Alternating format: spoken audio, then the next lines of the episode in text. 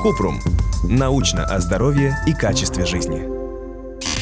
Можно ли пить кофе на голодный желудок? Кратко.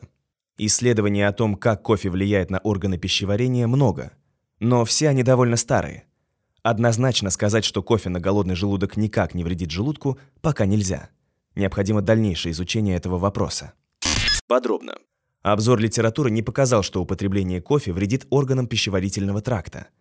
Более того, в некоторых исследованиях сообщалось о защитных эффектах кофе против карциномы, злокачественной опухоли, печени и других заболеваний печени. Но пока это только предварительные выводы. Пока нет данных о связи между употреблением кофе и явлениями диспепсии, то есть изжогой, отрыжкой, неприятными ощущениями. Получается, кофе на голодный желудок пить, скорее всего, можно, но только если нет проблем с пищеводом и желудком. Исследований о влиянии кофе на органы пищеварения много, но крупные из них проводились еще в 90-х годах прошлого века. К тому же почти все они неоднородны, то есть ученые не изучали какой-то один сорт кофе или единый способ приготовления.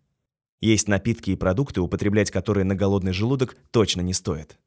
Алкоголь.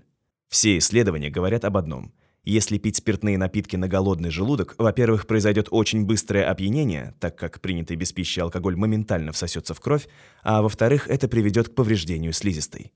Любые фруктовые соки. Из-за того, что в них есть фруктовые кислоты. В каких-то меньше, в каких-то больше, но они есть везде.